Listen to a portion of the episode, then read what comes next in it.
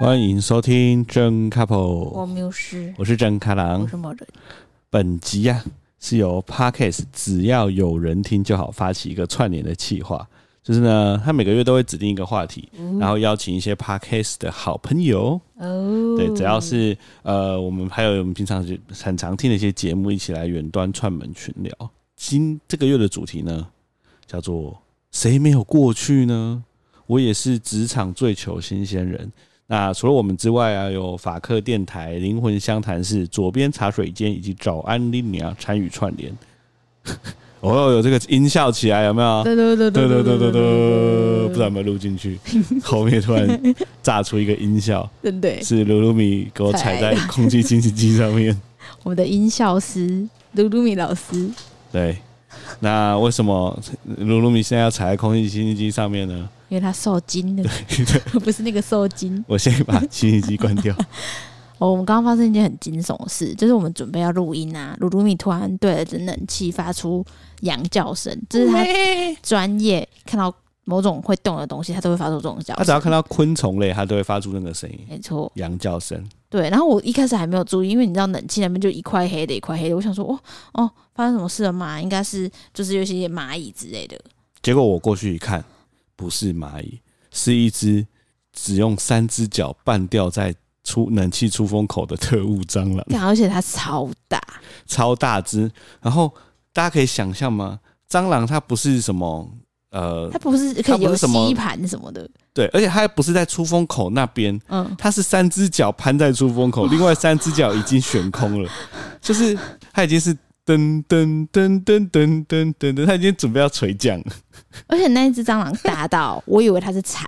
我一开始以为是蚕，我想说，干，为什么会有蚕？是夏天要结束了吗？为什么蚕要进来？就我仔细看，发现是一只蟑螂。Oh my god！我直接尖叫，把卡郎关在这个录音的房间里面。我就说，先先先拿那个电蚊拍。我我。欸再跟大家讲，当你遇到一只蟑螂的时候，你可以主动攻击的武器是电蚊拍啊，真的只有电蚊拍。可是它很大只，我觉得它好像没那个电力没办法让它电晕或什么。可是当下的状况，你只想，我只想到电蚊拍啊，好像也是哎、欸，因为它它悬空在空中，你做任何事情，你都会让它起飞。而且我觉得它的大只的程度应该是会飞的，它一定会飞。所以我后来就，啊我就说，好，某人不要慌，你去拿，你去拿那个电蚊拍，电蚊拍。你知道我冲出去的时候还撞到东西，所以我听到你冲出去脚还踢到椅子，砰一声，然后就听到我们说电蚊拍在哪里啦？电蚊拍在哪里啦？还好你有找到。这个时候我就一直盯着那只特务蟑螂，嗯，他就从三只脚攀着，变两只脚攀着。Oh my god！啊，快掉下来是不是？赶你赶快给我拿来。嗯，后来你不拿，终于拿进来嘛？对啊，我就拿电蚊拍。然后我想说，我到底要怎么样？因为那冷气在一个很尴尬的高度，我就算拿电蚊拍，我也电不到它。哦。但我如果拿个椅子，然后我要去电它，它这时候起飞的时候，我是无处可逃的。其实我觉得，我刚预预知它的那个飞飞行路线应该是它掉下来，然后它就起飞。我本来以为它会这样，它就它看起来就是这样。好。后来呢，我就拿拿了电蚊拍在下面，我就我就预测它掉下来的路径，我就把电蚊拍通电，开在下面等。哦，因为它从三只脚变两只脚，然后两只脚要快要变一只脚了。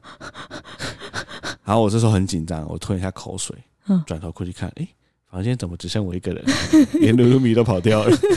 不是我出去还帮你拿了那个酒精。对，后来呢？还有那个被、那个，它就突然就咚，它就掉下来。Oh my god！它掉下来的时候呢，它尝试着翅膀准备要起飞。哦。就听到它不有翅膀声音嘛，对吧？马上它就掉到窗缘边，掉到那边之后呢，我觉得它应该是它，反正它看起来不太正常，它掉到窗缘边就不动。哦，我跟吓死我！你不要吓我，我带它回来。我被噜噜米吓一跳，它突然用它的毛刷过我的脚，然后我刚真的吓到。哎，现在是那个哎紧张时期。然后后来他就在窗缘边嘛，哎，结果我们这一机会这样讲了，不行，这这太可怕了。不行，你赶快收尾，你赶快收尾。我就赶快想，我就想到说，哦，我们在帮小咖宝洗奶瓶的那个是泡沫的，泡沫的，泡沫的洗洁剂很赞，就赶快叫某人拿过来。我就拿了洗洁剂挤在他身上，然后他就从洗洗洁剂里面破个泡沫跑出来，我就赶快又拿你给我酒精一路喷一路喷一路喷。然后他就他本来要从沿着窗缘跑，我就在他跑的地方一直喷一直喷喷酒精，他就又跑回去。哦。然后跑回去之后，我就把窗户打开一点点，他从窗户跑出去。其实是个蛮 peaceful 的结尾。对，因为他没有尸体，然后他跑出去外面。过了一段时间之后，我就鼓起勇气拿手电筒把窗户打开，然后按手电筒往旁边照。哎、欸，他就在我旁边 看着我，然后，但他看起来应该真的是生病或心情不好，反正我失恋了，是或失恋。对，我就拿那个酒精在喷他卡层，哦，然后他就他就从那个窗台掉下去，掉到我们的那个遮阳棚上面，然后就翻肚了。天哪！就对，三个月。好，我们那个。那个惊险的录音前的小故事，我们本来在讨论要不要讲，但不行，这真的太可怕，不讲不行。所以我们这一集是在呃度过了这么一个可怕的经历之后来录的。好，谢谢，只要有人听就好。为什么突然谢谢他们 参与这个呃职场菜鸡的计划？没错，没错。那说到职场菜鸡啊。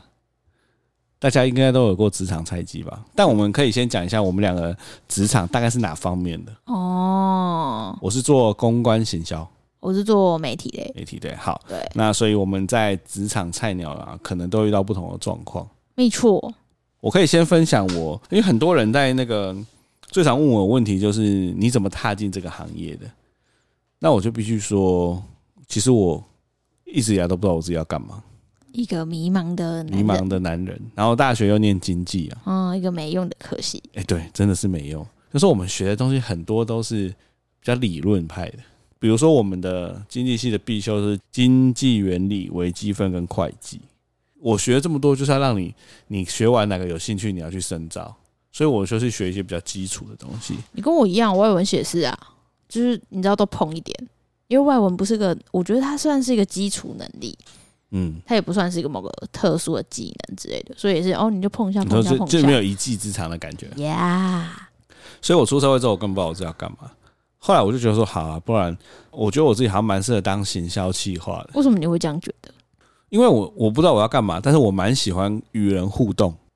哦，oh, 你可以去发传单，发 传发传单，发传单，发传单要干嘛？与人互动，发传单也可以。嗯，那我那时候就觉得说，因为其实以前刚进社会的时候，什么都不懂的时候，哦、你就觉得自己都与跟人有关系，然后好像做个行销蛮酷的，所以你就在那个一零四上面可能打个行销，就会出现一堆行销企划。所以行销企划应该是所有对行销广告这一类有兴趣的人，他。第一个接触到的职位，嗯，所以我那时候就哦投了几间这样子。那我第一间面试的，我超印象超深刻。他在一个民宅，我站在民宅外面还想了很久，说：“哎，真的是这里吗？”民宅，哎，新创公司吧。然后我就进去里面，那里面呢就是那种住家的环境，然后又放了很多办公桌这样，然后都一片很很凌乱。然后他们就叫我去先写考卷。考卷基本上就是他们要我写说哦，呃，有一个什么样的产品，然后请我写新闻稿大纲就好哦。新闻稿大家写什么这样，然后我就在那边写，我根本就不知道是什么东西，我就乱写，反正现在也忘记要写什么了。后来写一写之后呢，他们就叫我进去那个总经理办公室。总经理办公室其实就是明仔的一间房间这样。进去里面呢，那总经理是个女生，她说：“哦，看你写的不错。”来考考你一些基本的能力好了。我说哦，好好好。他叫我去他旁电脑旁边，他就打开了个资料夹，里面是他的活动的照片。他说：“我等一下会快速的按这些照片，你觉得好看的你就说停。”哦，我想说天哪，这很像在做什么心理测验？对啊，他就开始按按按，就是他他参加活动的那个活动侧拍照。我就说停，我觉得这样不错。他说为什么你觉得不错？我说哦，就是他有拍到谁谁谁啊，然后看得出来这活动干嘛。我说 OK，继续啊，停，这样，然后就差不多停了五次之后，他就说：“哎，你不错，想不想来上班？”然后我就说：“哎，所以这个是在考。”他说：“要当行销企划，最重要就是你要懂得什么是点在哪里。我觉得你在照片的挑选上面蛮蛮有这个天分的。”这样，我说：“哦，我就蛮开心的，因为你知道第一次面试不是很紧张嘛，但是你可以收到这鼓励。”我就说好，谢谢，我可以，我会回去再想想看，这样。他说好，那回去他会那个发 offer 给我。他回去之后呢，他就真的发 offer 给我了，两万二。啊，两万二，对啊，认真，认真。Oh my god！天哪，那时候的二十二 K 很红，哎，就就是完全是二十二 K，对，然后就说什么，就是觉得我在这这我有很多，反正他写的是好话，然后就说两万二，哇塞，屌分，大学毕业生只值两万二，哎，对啊，我那时候有点震惊哎，因为我我刚从面试完，觉得自己好像还蛮不错的，就发现他给了这个薪水，哎，我我好像还蛮印象深刻，你去第一次找工作，因为我们两个不就是我先在在台北读研究所，你当兵完之后上来台北找工作，我还记得那一天就你穿的很正式。然后就是你知道，有种那种，我终于要去面试了。当兵当完菜鸡，然后又去面试了。菜那个当兵菜鸡什么都不懂，然后就要去面试。我还帮你很紧张诶。对啊，对我有拿到 offer 啦，两万二。但之后你没去那一间，我当然没去啊。对啊。那后来是又投了一个呃企划，行销企划这样，那就误打误撞的进了那个公关公司。其实我根本就不知道公关公司是什么。我坐下来之后，呃，面试我的主管，他就说。那你知道什么是公关吗？我说公关不知道哎、欸，我我老实说我不知道，我就很诚实的讲。那他就跟我聊了一下，说就是我之前可能呃以前做过什么样的活动啊，办过什么样的活动啊，什么什么什么的。然后他就觉得说好像不错，对，所以他后来就有在找别人进来面试，我就进了这一间这一间公关公司，所以也算是误打误撞哦。第一份工作就是这样。那、啊、你嘞？我好像我记得我好像比你更早有工作吧？对，你好像你哎、欸，你一直以来好像都不是一个很很担心要找工作的人哦。对，虽然我蛮常换工作，但是我一直以来都不太担心我没有工作可以做。对啊，对啊，因为我我的第一份工作是因为。学生时期、研究所时期，那时候读新闻所嘛。嗯、那我跟你说，大家如果现在是年轻人要找工作，你在学生时期累积的作品跟经验真的非常重要。真的，不管你参加什么社团活动啊、社会活动啊，或是你投稿等等、参加比赛等等，它都会变成你的一个机会点。我觉得那感觉是让别人可以更认识你，更知道你可以干嘛。对，因为根本就不知道你，大家都不知道你是谁啊。对啊，对啊。我记得那时候有一个契机点，是因为新闻所的时候，我有去那个某杂志实习，财经杂志实习。对，那时候实习主管好像就觉得我还不错，嗯，所以实习之后我就发现了，哎、欸，我我的喜欢的领域是数位。专题啊，然后资料、新闻等等的，所以我就往那个地方更深耕。那时候这个领域才刚起步而已，所以你刚好是在一个刚起步的领域里面，然后你很有兴趣。对，那我就一直深耕。那深耕完之后，我记得我还跟朋友做了 project 去比赛，嗯、就好像台大地界的公共报道奖的比赛，然后得了好像优优胜还是什么的。对，然后自从那一次之后，就是你就你就会发现说，哎、欸。其实你在某个地方深耕一件事情，然后你适当的宣传自己，比如说那时候 Facebook，我可能就会 post 说，哦，我今天要做什么作品，又学了哪些技能，好开心哦。那你身旁的人就会看到你有多努力。哦，我觉得会。对，所以那时候其实有一个新创媒体，嗯，他要要创立的时候。我那个主管他就推荐我，跟我一个学妹，哦、就说：“哎、欸，他们两个在这一块，如果是做的不错，如果你是想要找这块人才的话，蛮推荐他们两个的。研究所刚好也要毕业这样子。”哦，所以你等于是那种还没毕业就有工作找上门的那种。对，哇，对。Winner 呢？还好啦，就那时候毕业，然后就直接投入这份工作。那这份工作也是做蛮热心，做蛮久了。对啊，在媒体应该是目前做最久的工作。对对对，某人就是工作一直换啊，跳各种领域跳来跳去，但他从来就不缺工作过。所以我在每份工作都可以蛮神奇的人，都可以获得我自己想要获得的东西。对对啊，而且你过往的工作经验，慢慢慢慢让你在每一次找工作的时候都可以发挥一点效用。对啊，蛮神奇，就是累积这件事情。那时候讲到菜鸟时期，你有什么印象深刻？哦，那时候接到这个企划邀请，然后卡郎就问我说：“哎、欸、哎，你想一下，你菜鸟时期有没有发生什么糗事？”我就很努力的想，就超级努力，就是因为我虽然是平常生活有点雷，然后有点天兵，会常搞毛的事，但我在工作上面其实我是蛮认真的。老师，老师真的，对我真的蛮，就是我我自己自认我是蛮负责任的工作的人。我觉得某人的工作态度就是他在工作都会进入一种。心流，或者用咒术回战来说，就是有个屏障把你把自己包住了哦，你就会整个投入在那个那个氛围里面。我在工作的时候，看他可能随便，像今天中午，他随便问我说：“哎、欸，我们今天周末要干嘛吗？”我就说：“你自己看行事历，我在忙，不要吵。”对，你就在心流中，这时候就会四向的走。我觉得应该是说，你投要投入，尤其是在媒体业，你要投入一件事情，譬如说写稿好了，如果你没有进入心流的话。你就写不出来哦，也对了，对，因为你要完全进到那个情绪里面，它才会出现，跟写文作品、写书、写文章很像。我觉得这类需要灵感的工作都非常需要灵，就是心流这件事情。你只要进去之后，你就写很快，没错，对吧、啊？而且我们有看到那个呃。只要有人他给的企划内容，可能他有一一题是，哎、欸，请问那是你上下班的时间？我那时候在媒体的时候，哎、欸，其实我们两个性质蛮像，我们我们都没有所谓的什么上下班时间。对啊，对啊。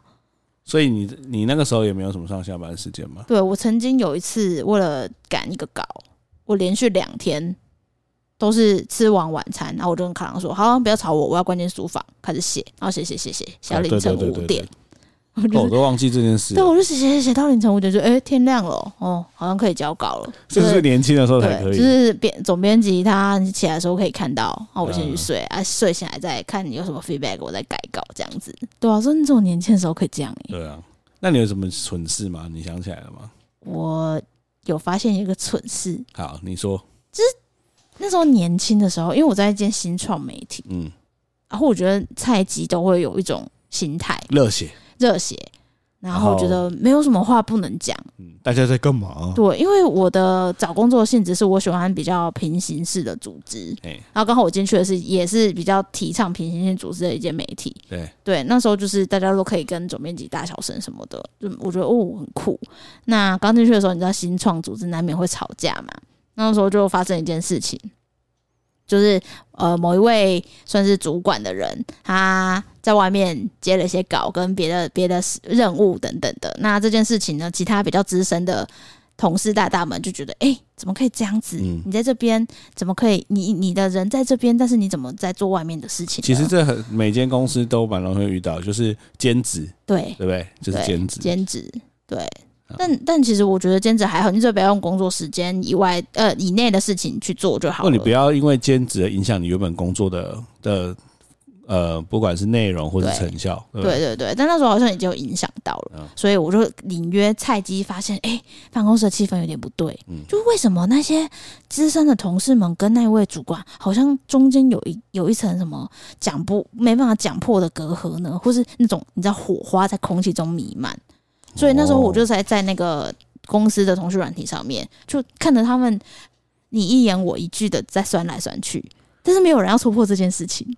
所以大家都会用我我的想听起来是，大家都会用顾左右而言他，所有人都知道你在讲什么，但是大家都不讲的很直接的那种，对，都不戳破。就我就觉得，哎、欸，这件事有什么好吵的？就是大家都这边气氛不太好，不就是一件事情，叫那个主管出来讲清楚他有没有做这件事而已嘛。嗯。所以我在某次的大会上面，就大家就是没有隐隐晦的说，哦，我觉得公司应该不能就是用利用工作时间做外快吧。哎、哦欸，我们有没有想要定一个就是同事适不适合兼职或能不能？兼职的一个规范呐之类的这种，反正就类似，我记得是这种场合。哦、然后我那时候超白目，嗯、我就觉得说，哎、欸，那这些资深的同事们不敢讲，那就由我来讲吧。谁谁叫你讲了？对，我就直接不，好像是当场或在通讯软体上面，我就直接说，嗯、呃，那关于这件事情，我觉得大家好像都对兼职这件事有疑虑，那不如就请叉叉叉出来直接讲清楚，他有没有兼职吧。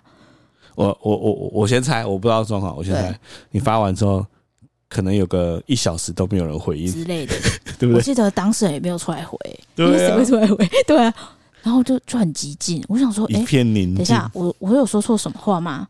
不就是很单纯一件事情吗？就讲清楚，没事就没事，有事就有事，有事就想办法解决嘛。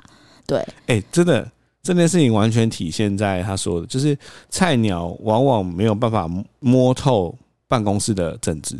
对，对不对？对这件事情，其实如果我我相信有很多人听到这里都会觉得说，我最讨厌办公室政治。但是我觉得只要有人，哎，只要有人，只要有人听就好。只要有人，就会有这些事情，一定有。所以不是要你去摸透，而是你至少要去了解什么事情，你先观察，要有敏感度，要有敏感度，真的要有敏感度。真的，我觉得你这个案提的非常好，就瞬间会让大家觉得说，呃。他在干嘛？他在干嘛？他 在干嘛？对啊，所以那时候就很明显，之后感觉到那位主管对我有很有敌意。当然，因为主管从来没有人敢说破，就你就直接说破了，就是很有敌意。虽然他之后就离开了，但我这件事情我一直放在我心上。就是如果你说职场可以重来，这件事绝对是其中一件事情。真的，这很闷。对，我觉得这个算是一个在这个职场要存活要要有的敏感度了。对，因为像现在我们都工作好几年了，你到一个新的环境啊，你会先观察，会先观察，你一定先观察办公室政治。谁跟谁比较好？谁跟谁老板对谁看起来好像比较不客气？对。然后哪个部门是现在最红？哪个部门是现在最不红的？然后或或是你第一个交到比较资深的同事，你可能就先打听一下办公室的政治大概是怎样。因为有的时候你第一个认识的人，他不一定是在这间公司受欢迎的人。对。有时候会是这样。会。所以呃，你如果认识他，然后你跟他变得超好。有时候反而让你在这间办公室上面会有一点不利，嗯，对，我觉得这个也是大家需要注意的。对，或是你你刚认识的人，你你你刚认识的人，他可能在这个办公室角力里面是站某一派的啊，对对对，对，然后你从他的口中，你可能听到说，哎，另外一半多糟多糟，你从他口中听到的世界。可能是跟真正的世界还是不一样。对，但是当你真的实际工作，说明哎，你你觉得哎，另外一派的人好像也没那么坏。对对对，到底是一件事情，到底是谁对谁错呢？就会觉得哎，现在我就会觉得，哦，那我要中立，大家都好，我们只是来工作的，我只是混口饭吃，我没有跟谁，我下班就照顾小孩了。对，真的会这样。对啊，所以其实这件事情，我觉得真的政治敏感度这件事情，菜鸡一定要注意。哎，我我可以分享我那个时候。当菜鸟的时候，曾经发生过一个我的那个冷汗从屁股直接流出来的那种事情。就我那时候因为是公关嘛，哎，会不会有人不知道公关在干嘛？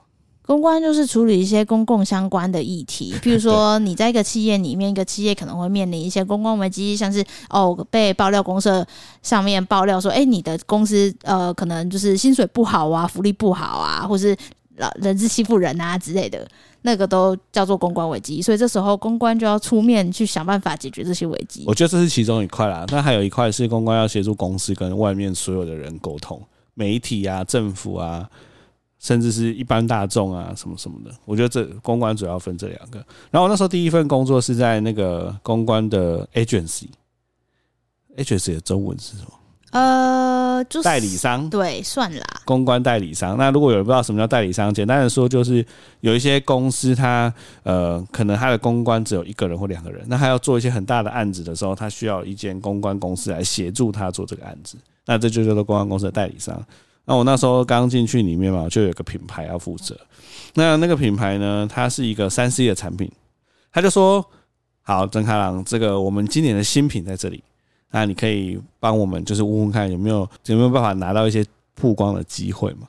那那个时候我就想说，好啊，那我就来联系一下三 C 部洛克，因为三 C 部洛克不是都会产品测试啊什么狗的，后我就打电话给一个蛮蛮大咖的三 C 部落客，我就说，诶，我们有这个新产品，你有想要试试看吗？就是借去试试看这样啊。那时候就说，哦，好啊，你就寄过来吧。我就觉得，哦，超开心，因为他很大咖。我就说啊，我就马上把那个产品包好就寄过去。然后因为那个是要就借给他用嘛，他用完之后，呃，他可能写下心得，然后再把东西收回去。这样，我就写了一个借册的，就是说，哎，你这个东西是什么时候到什么时候？那那个什么什么时候我回来就把它收回来，这样，他就寄过去。寄过去之后呢，就无消无期。过了一个礼拜之后，我就寄信问一下那个部落客说，哎，请问一下你有收到吗？这样。然后布克他正在国外，所以当他回来的时候，他就回我信说，所以这个东西是借我的，然后他就他就这样我就说哦，对对对，就是我们就是先借你借你试用，然后呃你使用看看看看你有什么样子的心得或感想都可以让我们知道这样。他说不用，你收回去，我就嗯好，然后我就看了脸书他的那个粉丝团，他就说叉叉品牌好大的官威啊。原来有东西是可以借，借完之后就要收回去的，好好笑哦！那就我就不帮您代劳了，麻烦你们收回。他就把我公司还有那个品牌全部打出来。我靠！然后我那时候看到他的发文，我完全不知道发生什么事。我想说，怎么了吗？我我的过程有任何的问题吗？就是我那时候紧张，因为菜鸟嘛，然后又看到一个这么大咖的布洛克在，他直接在他的脸书上面公审，公审对。然后我就我就紧张到不知所措，我就冲进我们的主管的办公室，说发生这件事情了，怎么会这样？这样，主管看到听了之后就说。嗯，好，那没关系，他就告诉我一些一些事情，就是说你可以再跟他解释一下说，哦，因为这个产品它呃刚上市没多久，所以我们就是问问看，说有兴趣的人都可以拿来试，就是先试用看看。那、啊、如果发现说什么地方如果不够好啊，或者什么都可以跟我们说，我们可以跟品牌讲，品牌可以再改善什么什么什么，就跟我讲一套说法，我就在我就打电话给那个部落客，然后部落客超凶，我就说啊不好意思，我就讲了那个说法，他就说。不用了，你收回去了，现在就来收，就挂了，就把电话挂断了。然后我就看在脸书上，他又发了另外一篇，他说他又发还敢打来讲啊？那我再让你广告一下，叉叉公关帮叉叉品牌都是免费借你的哦，还帮你付运费哦，这样。然后他就看到这个。我真的不知道要怎么办。哎、欸，我真的觉得像这种啊，我最讨厌这种了。但后来你知道他他到底在在意什么吗？嗯，他们就是要送他。对啊，就是要送啊，他就是要你送啊，他就是要送。对啊，现在很多都这样。我后来才知道，因为我那时候真的很菜，我什么都不知道。后来才知道，原来他们那些大牌的大咖的三 C 布洛克，你东西就是要送，就是要送他，啊就是啊。对啊，我那时候不知道，我那时候真的是吓到都快尿出来了。哇，这件事情，对啊，刚入。行的，我觉得刚入行的小菜鸟应该不知道现在的对我，你不知道这个生态是什么，是怎样？对，而且他们很聪明，他还会把你的品那个品牌全部 take 出来。代理商最怕的就是你去害自己的品牌受那个受伤，声誉受损。对啊，哦，那时候真的是吓到快尿死。其实我觉得啊，如果呃，因为我刚好也在媒体，我觉得就是你你你的，如果是你的收费方式或你要求的，就是。置入方式是人家送你，我觉得这没关系，因为这是你的自由。但是我觉得有一点我很讨厌的是，直接连名带姓的网网络公审，因为通常那些乡民他不会懂这个脉络是什么，他只会说哦什么啊，怎么这样啊，烂公关、烂品牌，然后就骂骂骂骂骂。因为我在媒体也常遇到这种状况，真的、哦，拜托你一个报道出去。因为你你写报文，大家说什么弱智记者啊什么什么的，但其实呃，我们其实，在做媒，如果你真的是有理念的记者，其实你在做一篇报道的话，你会尽量做到两方平衡。哦，就是正反两方都一定要有。对对对，虽然你一篇报道一定要一定要有角度，你如果没有角度，你只是一一篇白话文，就两边引述，这样就没有什么故事可言。所以一定做记者一定是哦，你去探访了两方说法，然后理出你自己一个要讲的脉络，你知道你的角度写，但是你会试图在中间取得平衡。但是当你报道出去的时候，很容易，譬如说哦，像社群媒体小编可能引了一句话，或是那个人看到这篇报道的某个片段，他就直接说弱智记者，然后什么什么哦乱写报道啊，你有没有什么客观采访啊？blah blah blah blah blah 就是很容易发生这种事，但其实他没有去看同篇文章。其实你很多文很多细节都是在文章的各个角角落，所以我一直都觉得说，我现在看到一些品牌危机啊，或是你知道像比如一些可能布洛克 KOL 在讲某些品牌怎么样怎么样，我都会反过来去思考说。那那个人，或是他骂的这个人，是不是遭遇什么事情，或是其实是每个人都不想要事情做坏啊？哦，对啊，就是、我也会这样。对啊，就是你，我觉得我们两个行业的特性，就是会让我们训练成，我们不会，我们不容易被带风向。对，我觉得这个就是要懂得媒体识读。对，我觉得这件事情，就像你说很重要。有的时候，我最常看到就是一篇文章，就是你在脸书上看到有一篇文章，然后一篇文章上面有个人留一句话，然后下面的人全部都在。被那一句话带风向，没错，但根本就没有人点去那篇文章看。但嗯，这个真的是现在的大家已经太习惯，就是看到什么就看到黑影就开枪了。对啊，对。然后我觉得那个这件事情是让我印象很深刻的嘛。那其实当公关有很多小事情都很容易会一个做一个犯蠢，就会影响到很深远。我举个例来说，我们不知道寄新闻稿吗？寄新闻稿，你就是要把新闻稿寄给所有的跟你有关的媒体嘛。呃，菜鸟时候最常犯错误就是你忘记密件副本。对，那个真的是那个，直到现在有时候我都还会收到别人忘记密件副本。对，就会一个开就把他所有的那个他寄给谁，你都看得出来。或是有一个，就是你有一篇公版信，就我们常常在找受访者的时候也很常讲，然后公版信，然后改名字，我我然后寄出去，我直到昨天还遇到这样子，对，寄给我的信，然后我下面写说，呃呃，欢迎你来参加我们的活动，你也可以宣传叉叉叉品牌的内容。我想说，我为什么要去宣传那个叉叉叉品牌的内容？对吧？因为它就是一个公版性，改中间的关键字，然后寄给不同人。我觉得这也是菜鸟超常犯的错误，超常犯的错误。就我现在直到现在，我在一封 email 寄之前，我都会检查五次。对，真的。而且我每次都会找到要改的地方，错字啊，然后署名啊、内容啊、事实啊什么的，检查五次才敢寄。所以寄信这件事情其实很多美角。寄信还有一个也还蛮恐怖的，就是你们内部讨论完之后要再回信，就你把内部讨论也也回出去。哦，一连串的信件，然后你回错封。对，或者是因为有时候外面的人寄进来嘛，你会先转寄给内部的人。我举个例好了，假设今天某人要邀请我去参加一个活动，那我收到之后，我就会转寄给我呃，比如说转寄给行销部门，说，哎，某人这个活动你们有兴趣吗？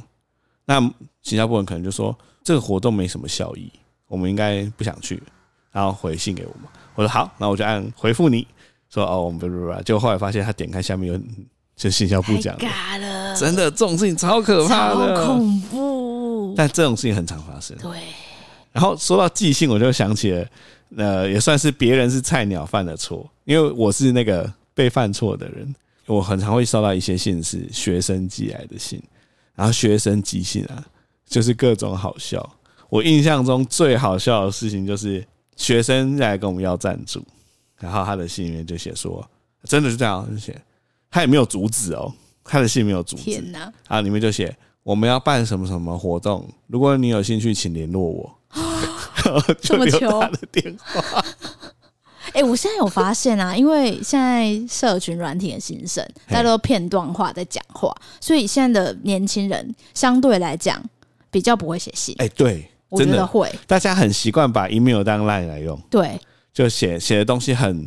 很很口语，甚至很没头没尾。没错，真的很常这样。我有发现这件事情诶、欸。哦，对啊，我很常接到学生就是寄这种莫名其妙的信过来。有些人寄信他会很用心的写说你们公司怎么样怎么样，但是有些人就是你到底在干嘛，连主旨都没有。你到底是要我们回什么？看着就会很火。对啊，我最近有听到，我现在主管他在订一个最近刚来的那个新菜鸟写信，他就说这封信会依据不同的情境，你要不要使用您、你们或是你贵、必思什么的？他就一个一个跟他讲。哦，什么时候要用这个？对对对，他就说这封信的情境是，比如说你你要请他就是回复已经迟来的内容，那你要怎么写？就他就一个一个。跟他讲，哎，哎，这真的，其实这真的很需要学习。对啊，还有就是你在信里面不可以用什么表情符号。对，比如说你在跟别人写，我常常看到有些人会用那种，就是很习惯的用很多波浪文，在波浪符号在信里面，你就会觉得这感觉好像是一个喝酒的那个人这样。没有，这要看，因为我通常第一，譬如说我现在第一封，我都会正非常正式，对，然后就非常正式，大概十封。但是如果你跟窗口熟。你就会依据它的特性去调整你信的语气啊，是没错，会会这样。但我有遇过有人的信里面全部都是惊叹号，哦，真假的？对，哇塞，好紧张，非常谢谢您，然后惊叹号，下次再这样感谢，然后惊叹号，你看完就觉得你的心脏都快要被他弄得很紧张。所以现在其实就是很多细节都藏在一些。什么魔鬼里？魔鬼藏在细节，细节藏在魔鬼。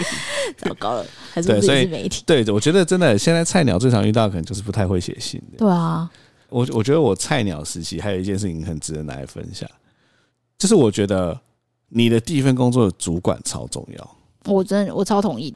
这个是后来有人请我就是分享工作啊心得什么，我我第一季一定会讲的。就是你工作的第一份第一份工作的主管可能会决定你职涯，可能有到占六成到七成。有有有，对不对？我觉得有。我第一份工作的主管就是四个字来形容，他是新人杀手。欸，很屌欸。我我后来觉得一个人可以做到新人杀手，其实真的蛮蛮不容易。就是你原本对一个行业非常有热情，被他带走就觉得干我要离职。对，因为。旗下没有任何一个新人在他手手下撑超过四三个月，没有。天哪！我永远记得我那个时候刚踏进我第一份工作的公司，大家就会说：“哎，这个呃，我们今天的新同事曾开郎，公关公司大家都很忙嘛，大家都用电脑，没有要理我嘛。但我我那时候就很紧张，我就嗯，然后他就说哦，那曾开郎要去哪一组？这样一讲完了，那个组所有人电脑不打，转过来看我，雷区。我那时候也不知道发生什么事，我就哎，怎么突然大家都来看我？那个人说啊，你坐那边，你坐那边，我就过去这样坐好。然后看到他就看我，之后就开始就是疯狂打字，一定是那种这样赖群开始在讲，对啊，一一个衰小的 替死鬼来了。对对，所以我就到了那种，我就到了传说中那种公司里面的死亡之组，有多死亡呢？我跟大家分享一下，我的同听的一个女生，我差不多来了十几天，我都一直以为他脖子受伤，因为他从来不往右转。哦，他在工作，他从来都我不往右转，他也不往右走。他要上厕所，他一定转左边，跟从左边走。哇，他比较熟的时候，我就问他说：“哎，你为什么都不往右转？”绕着，对，是绕着还是怎么样嘛？他说没有，他不想看到那个主管。哦，好严重哦，严重到这种程度。天哪！呃，因为那个主管号称新人杀手嘛，那我那个时候就。可慢慢有些同事在吃饭的时候，你会有点感觉到，他们说啊，你来了啊，你觉得还好吗？工作还顺利吗？有觉得哪里不不怪的吗？就是大家都会问这种靠背的问题，我就开始慢慢的摸索，说怪怪的。那有一次，差不多是我带进去三个礼拜，要准备去跟一个客户做简报。那那个时候呢，我的一个同事就跟我说：“哎，这个简报是谁要讲？”我就说哦，是我主管要讲。他说我劝你还是准备一下。我说啊，为什么？他说你就先准备就对了。你不知道会是谁讲，我觉得很怪啊。就我主管讲，我才来三个礼拜，但我还是准备了。就到那一天，主管就在台上开始讲那个简报，他讲到一半就睡着了啊！你在客户面前，哎，而且还站着。我靠！他已经进到一个大家开始听不懂他在讲什么。就是他讲的是中文，但是你听不懂那个，哇塞，那个逻辑跟语句，然后他感觉他自己快撑不住了。然后这个时候，呃，我们的大主管，因为我们大主管都一定会跟我们去，很重要的客户，大主管就说：“哎，那个叉叉叉，你要不要先上个洗手间？你感觉需要上个洗手间，这样，因为你你可以感觉到，因为我那时候在想说，嗯，他到底在讲什么？就是我有点听不懂，他他在讲是中文吗？有点听不懂。然后我看到前面的那一排品牌的人都开始眉头开始皱起来。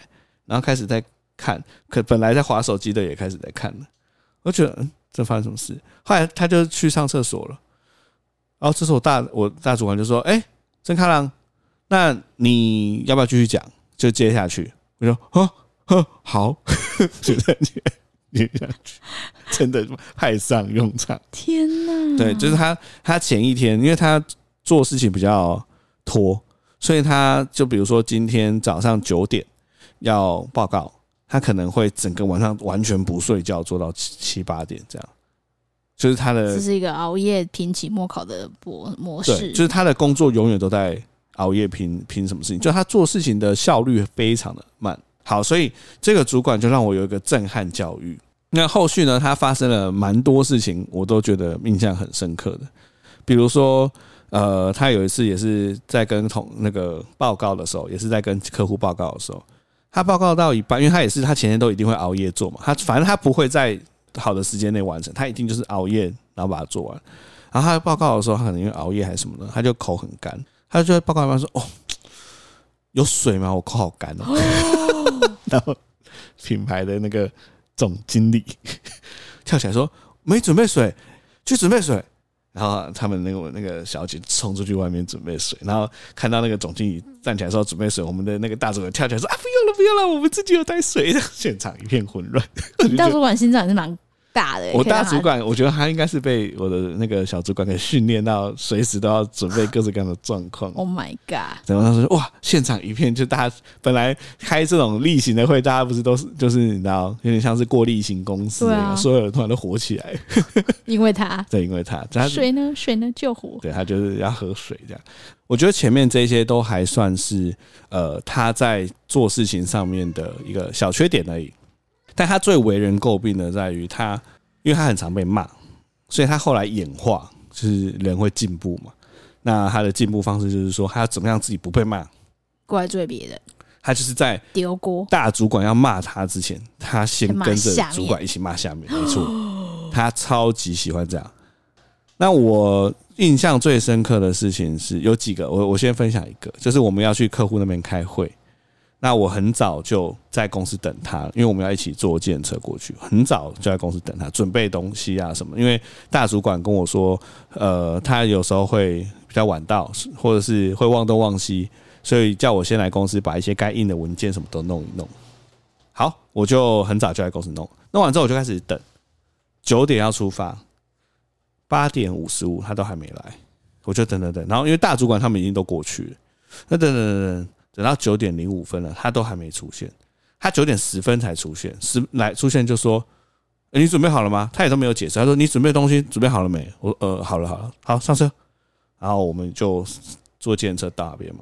到那边的时候已经迟了半个小时，所以我们大主管在那边跟客户尬聊了半个小时。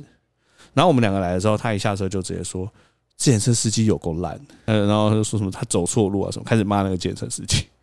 哇，对，然后当下的时候，我靠，你你你，原原来原来是可以这样哦，这是其中一个，因为我在他下面嘛，久了之后，我就呃开始发现说，他很习惯把错都推到别人身上。那最大的引爆点就是有一次，我们要做媒体监测，就是我们办完一个活动，我们就要监测说，哎，有几篇曝光这样。那媒体监测呢，就会分说，哎，什么东西是原生的。新闻曝光，大家听不听得懂啊？啊，你说原生的新闻曝光啊？我举个例好了，大家可能不知道。好，举个例好了，呃，比如说今天三立新闻就出了这一篇新闻，这叫做原生。那有时候三立新闻出了这个新闻之后，会有一些其他的新闻网站，比如说雅虎新闻网或者是什么什么，他们会来把三立的这篇新闻再转到他们的新闻的平台上面，这个叫做转载的新闻。这样你有理解吗？有啊，对，所以有原生跟转载嘛，所以我们在要找这些新闻曝光的时候，因为我们要让客户知道总共有哪些新闻曝光，我们就要分找原生跟找转载。我就跟主管讲说，好，你找原生，我找转载。那我们半小时之后来对一下，因为我们有一个时间的压力，中午十二点以前一定要先给客户第一版。然后我好不容易我就开始找转载，找找找找找完之后，我就说，哎，那你找怎么样？他说，哦，我转载找的差不多了。我说，啊，不是，我我我也找转载啊。你应该要找原生啊！他说：“你有没有讲清楚？” 哈哈哈啊！但是那时候时间已经很紧了，差不多可能个十一点四十五分之类的。然后我说：“好，没关系，你找转载你就找转载，那我来把原生的补完。”这样好，要开始找找找找。然后十十一点五十九分的时候，我们的那个大主管就出来说：“你们好了没？客户已经在等，在催了。”然后这时候我的小主管就站起来说。我跟整个行之间的分工一直很不明确，他就这样讲。然后那个时候，我完全被点燃了我的怒火。对啊，我我可以分享一下事后我同事在旁边看到的状况。他就看到我就超大力的用拳头往桌子砸一下去，然后站起来说：“干你啊鸡巴哦！” 我就这样骂，我说：“干鸡巴！”我就我要我冲我要冲去打他。我说：“明明就你的。”然后。全公司所有人都跟狐獴一样，就把头探起来，嘟嘟嘟嘟嘟嘟，十几颗狐獴在那看热闹，我就冲过去想打他。然后大家现在听可能会觉得我很激动，但大家想，我已经忍这件事情忍了一年多了，就是我已经大家手，我已经超越所有新人的记录，我已经大家手要待一年，然后我已经那个时候已经是接濒临精神濒临崩溃的状态，所以我冲过去打他，然后我们的大主管就。本来是要出来骂我们，突然就说啊，没事啦，没事没事，我一起走，我一起走。然后，然后那时候就其他还有同事把我拉住。然后我那时候真的是，我那时候我觉得我的个性就是这样，就是我可以忍，我可以忍很久。但是你如果一直不断的背叛我跟冲我，我。真的受不了的时候，我就要跟你干到底，所以我就我就正正在一直打他，然后我同事就把我拉住，然后那个大主管就挡在我们俩中间，说没事，我一起找，一起找，我我可以帮忙。你们刚刚到底找到哪里了？这样，然后后来我就被拉下来了。呃，隔天公司就开了一个全员大会，那这个全员大会的目的呢，就要宣布改组，我就被换到换走了，我就被换离我的小主管。对，所以我就因为这个打人事件呢，就。决定要就要换过去，然后我后来才知道，我打桌子说干你俩击败这件事情啊，就全公司四十几个人都听到，废话，感觉超大声的，超而且真的超应该生气是整个失去理智吧。我真的失去理智，啊我真的受不了在他这样子一直背后冲康我。我这边真的必须要跟大家讲，就整行他那一段期间，真是超爆忧郁，就超到后面真的很忧郁。简直就是已经，我我觉得那个这已经身心灵状况都超不好。对啊，我就想你到底要不要离职？你到底要忍受他到什么时候？那时候我一直不能理解是为什么这么这个人这么累，你为什么要忍受他？以及就是他到底有多累？就直到最近，我有一个客户跟整行的前主管相似度百分之九十九。哎、你让我在最后讲一件事情，就是我后来在跟我的朋友聊那个很雷的小主管，我跟他说：“哎、那你有印象中你跟他共事，他有雷过你什么事吗？”他说：“哦，有啊，他们要带媒体去日本，就是你知道会有这种媒体信，要带媒体去日本，到机场要准备出境，他忘记带护照。”哈！我、哦、天、啊！他妈妈骑摩托车从台北骑到桃园机场，帮他妈把宝，然后他们就去日本了嘛。然后到日本的第一天，就是反正到日本那种那种媒体型，你就是要包他们三餐吃住。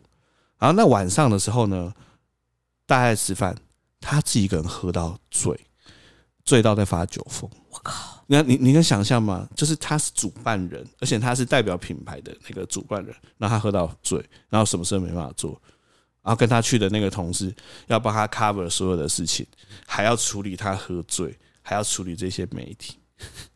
我觉得是听到这边，大家都有一个疑问，就是这种人怎么可以当到主管？对，那这个呢，也是没有进来这个产业可能不知道的事情。这就是一种彼得效应，就是说，当一个产，因为呃，其实这个产业的流动率很快很高，所以当大家就是稍微有一点成就，或者是觉得说学到点东西的时候，你很容易会想要呃去，比如说去品牌端，或者是去哪里看看。就很容易会离开，所以有些一直留在这里的人，他要么要不就是强到公司花很多钱把他留下来，要不就是他的能力就差不多，他出去外面也没有办法找到更好的工作。但是你一个公司出去，总不能全部都是新人嘛，所以那个留下来的人就会一直被 promote，就是会有这样的状况。为什么叫彼得效应啊？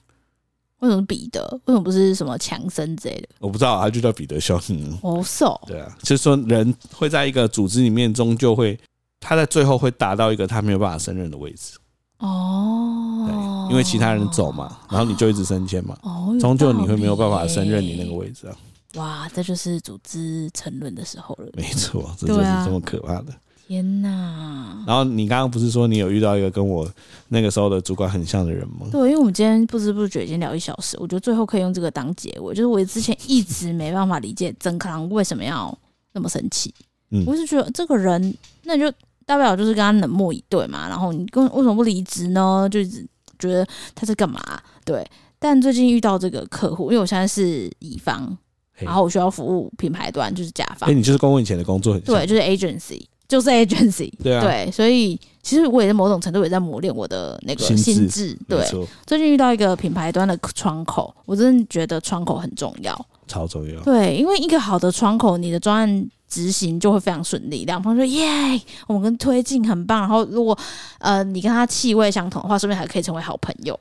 我觉得窗口就是你只要觉得他是聪明人，你做起事情你就是游刃有余。对，就是你一开始接到一个案子，你就会。跟窗口接接触第一次、第二次，你大概就会摸清楚这个专案会不会顺。对，真的。对，那这个窗口呢，我跟他接触第一次，我就觉得这是专案 GG，就是会很惨，就是我会耗非常多力气在上面，因为第一次通电话，我是从别的同事接手这个案子的，所以我要跟他对焦一下，就是之前的进度，然后我们之后怎么合作等等的。那他那他就特别就是。打了那个视讯电话，然后显图还是一个蛮帅的帅哥 小哥哥，我想说，呜，看起来好像人蛮好的。就视讯一打，那那整场视讯我都把他在跟他笑，就是我一直想把主轴会议主轴我已经定好，说我们要交接之前的进度，然后我们要讲一下后续合作怎么样。那他一直在跟我下马威。就是在讲我业务以外的事情，以及他们公司怎么样。然后他他来到这个公司上一个才那同事才走，所以他接很多烂摊子啊，blah blah blah。然后他就跟我讲很多，我一直没办法打断他话，因为我每次要讲话他就打断我。对，就是这个状况严重到每次我在家里 remote 跟他讲话的时候，正康都知道我现在在讲电话的对象一定是那个窗口。哎、欸，我真的很少遇到不让别人讲话的人呢、欸。真的哦、很常听到你就是，我跟你说，嗯，对，所以我现在要讲的，嗯嗯嗯，好，那我可以分析的是，嗯嗯，就是你永远没有办法把话讲完。对，他就是那种不会让我把话讲完。那这是第一点，就是你跟他沟通非常耗力，就是你必须花两倍时间去听他们么么么么么么么玩一些跟专案无关的事情，你才可以找到空隙切入重点。哎，我觉得很多听众一定不懂什么叫做听不懂他在说什么。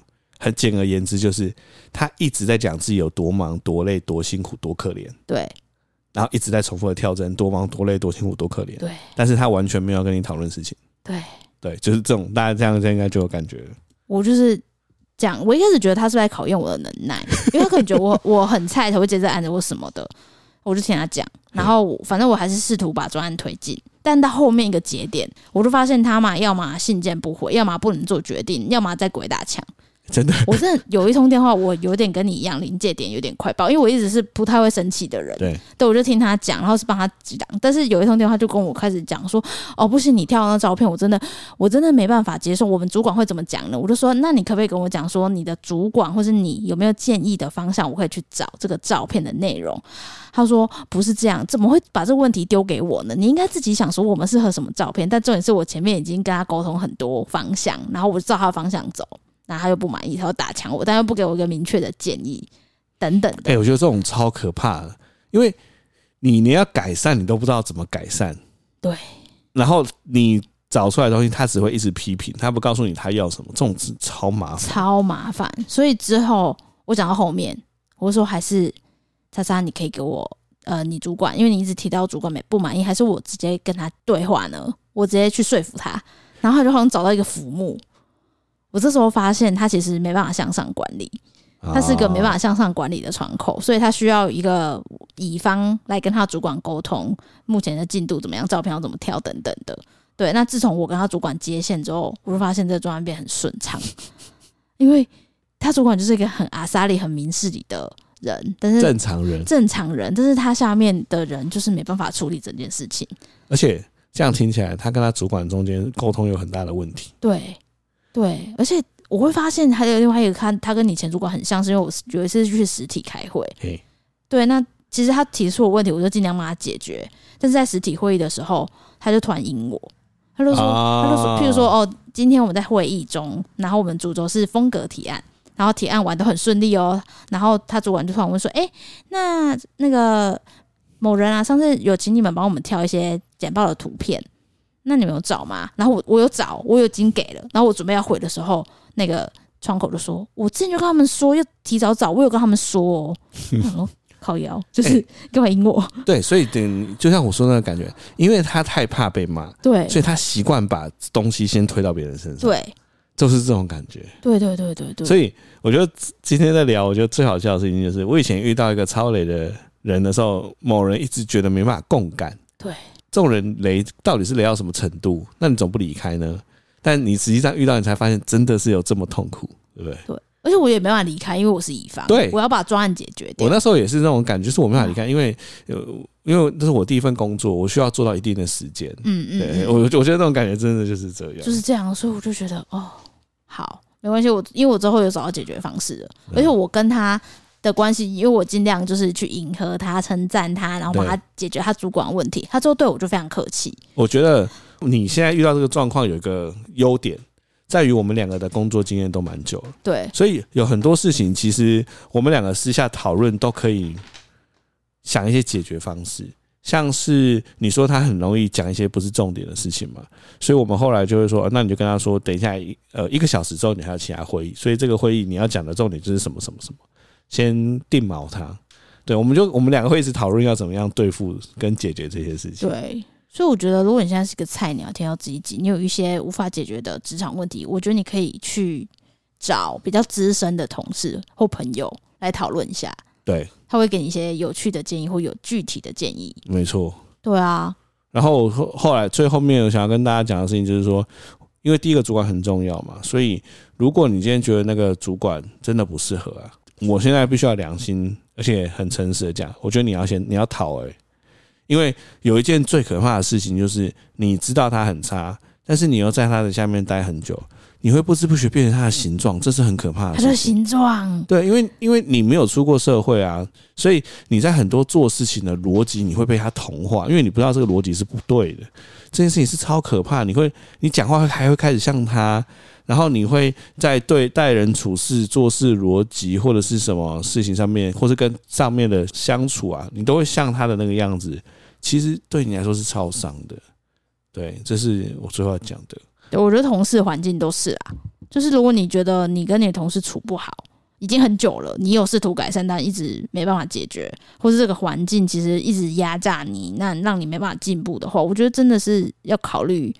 这个环境真的是适合你的吗？对对，因为我觉得有毒的心情去工作，你你会不开心。除非这份工作真的是让你在执行的时候或是开心到炸掉，就是你可以忍耐其他不好的事情，嗯，那就另当别论。但如果你觉得你什么都不开心，你就是每天去上学就觉得呃上班就觉得，看我被车撞好了，这样我就不用去上班了。我觉得到这种程度的话，已经有点病态了嘛。要想办法让自己脱离这件事情。对对。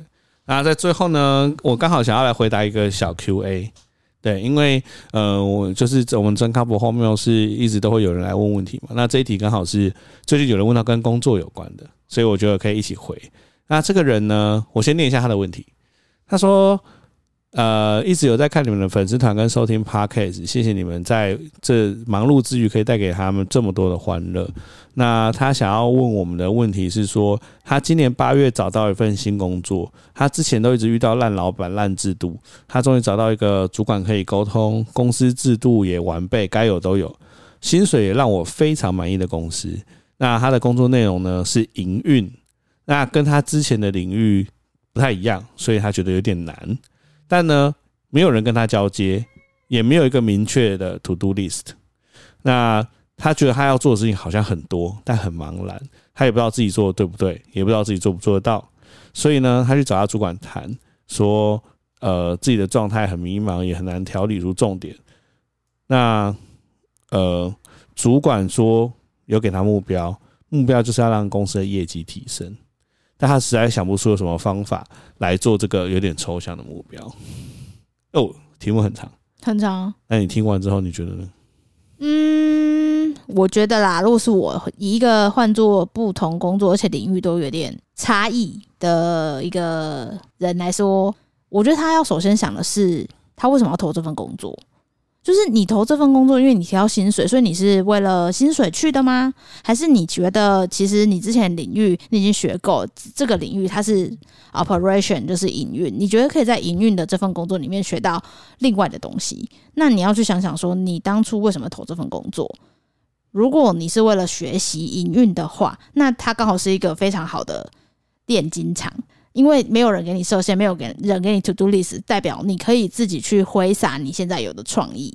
嗯，对，因为老板只给你一个目标嘛，提升业绩。那提升业绩很多方式啊，媒体曝光，然后譬如说哦，经营社群、办活动、找 KOL 代言等等，它都是可以提所谓的提升业绩的一种方式。所以在他没有给你框架的那个状态之下，我反而觉得那你可以尽情的挥洒。你你想把它当成成实验也可以。你刚刚讲的蛮好的。然后我想要针对他讲的内容提供一些想法，因为营运这件事情其实超大的，超爆大，对不对？有非常多的事情都跟营运有关，所以如果他今天进去里面，他看起来是呃，他现在要负责这个营运，他也不太知道他究竟要营运什么。